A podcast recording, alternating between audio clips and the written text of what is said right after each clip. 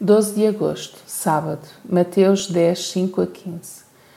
Jesus enviou estes doze, dando-lhes as seguintes instruções: Não se desviem para o caminho dos pagãos, nem entrem em qualquer cidade dos samaritanos. Vão antes ter com as ovelhas perdidas do povo de Israel. Pelo caminho, anunciem que o reino dos céus está a chegar. Curem os que estão doentes, purifiquem os leprosos, ressuscitem os mortos e expulsem os espíritos maus Receberam de graça, deem de graça. Não procurem ouro, prata ou cobre para levar nos bolsos. Não levem saco de viagem, nem muda de roupa, nem calçado, nem cajado. O trabalhador tem direito ao seu sustento.